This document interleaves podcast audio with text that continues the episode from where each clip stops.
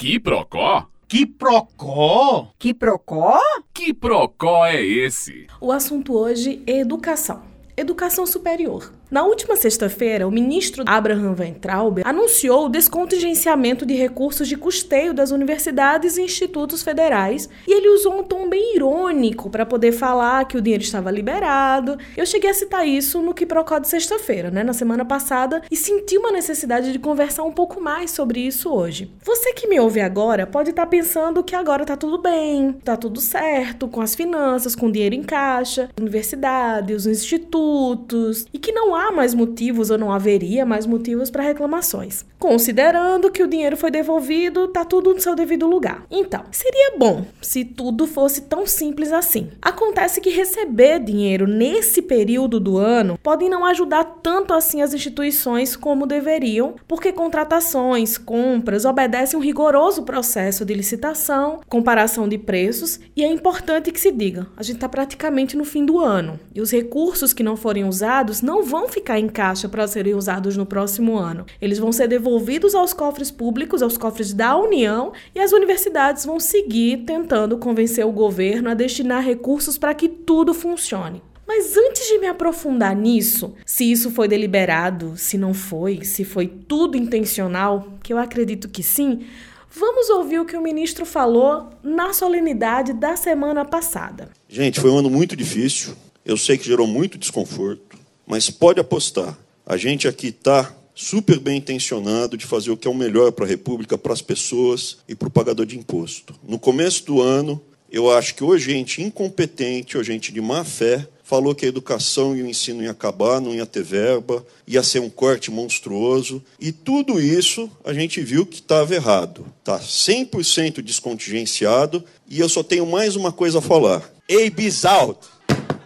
Então, Nesse áudio, ele admitiu que os recursos foram bloqueados no início do ano e que, segundo ele, boatos ou pessoas mal intencionadas estariam alegando prejuízos das universidades, prejuízos que ele nega que existam porque o dinheiro foi devolvido agora, no final de outubro, faltando dois meses para o fim do ano, sendo que em dezembro não se consegue fazer muita coisa nas universidades. Para falar mais sobre tudo isso, é sempre bom procurar uma visão mais especializada e por isso isso, eu conversei com o professor Marcelo Stikovski, da Associação de Docentes da UFPB, e ele explica como é receber esse dinheiro nesse momento e quais as implicações dos recursos tão no fim do ano, quais os riscos que a universidade corre de não conseguir utilizar esse dinheiro a tempo. De fato, as notícias depois do anúncio foi feito pelo Ministério da Educação de que estariam sendo liberados os recursos que foram contingenciados para o custeio das universidades, o que de fato foi algo muito ruim, causou transtornos enormes no funcionamento da universidade. As informações mais recentes que dão conta de que de fato esse recurso estaria liberado.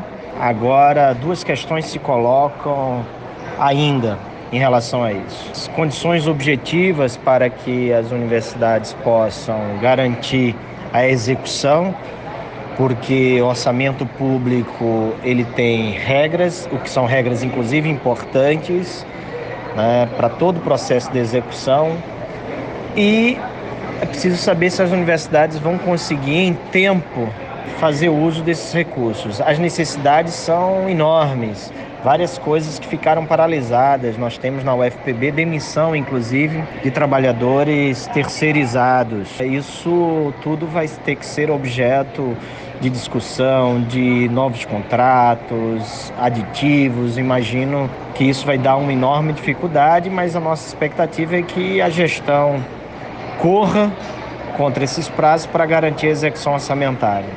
Isso é muito importante que toda a população esteja atento, porque depois o Ministério vai dizer que as universidades não tiveram competência para gastar o que não era necessário, o que é falso. Né? Insisto, há várias ações, atividades que estão prejudicadas em razão do contingenciamento. Se viver com a corda no pescoço até o mês de outubro né? e agora liberar cerca de 30 a 40% do orçamento, tendo que executá-lo em menos de 30 dias, porque, como eu disse, as regras do serviço público, do ponto de vista da execução orçamentária, são bastante rígidas, o que é importante porque garante um controle importante do uso dos recursos. A outra questão que me referia, falando que são duas questões, é de que os cortes não foram apenas no orçamento que garante o custeio. Os cortes que têm atingido e prejudicado a universidade dão conta de recursos para bolsas, recursos para projetos, são obras, são várias outras questões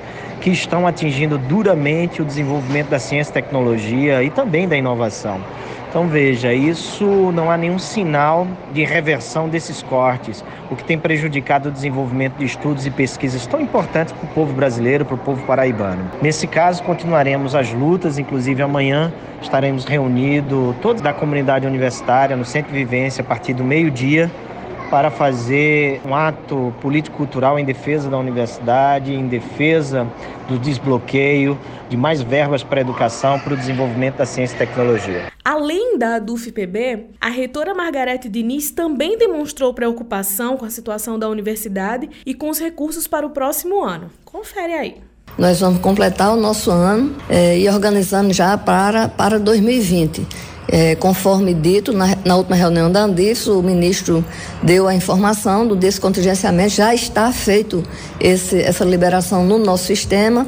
É, hoje nós já estamos liberando recursos para todos os centros da são 16 da universidade complementando assim 100% do que estava previsto para custeio e para as outras unidades, as pró-reitorias, órgãos suplementares e ações coletivas dentro da própria instituição. Será que alguém ainda acha de verdade que o contingenciamento foi uma boa opção do governo? Tirar um dinheiro que estava destinado para as universidades, deixar guardado, depois devolver como se estivesse fazendo a melhor das ações. Será que alguém acredita que foi algum tipo de proteção realmente?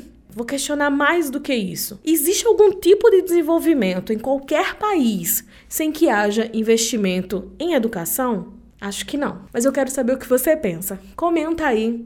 Meu nome é Ivina Souto e este é o Que Procode hoje.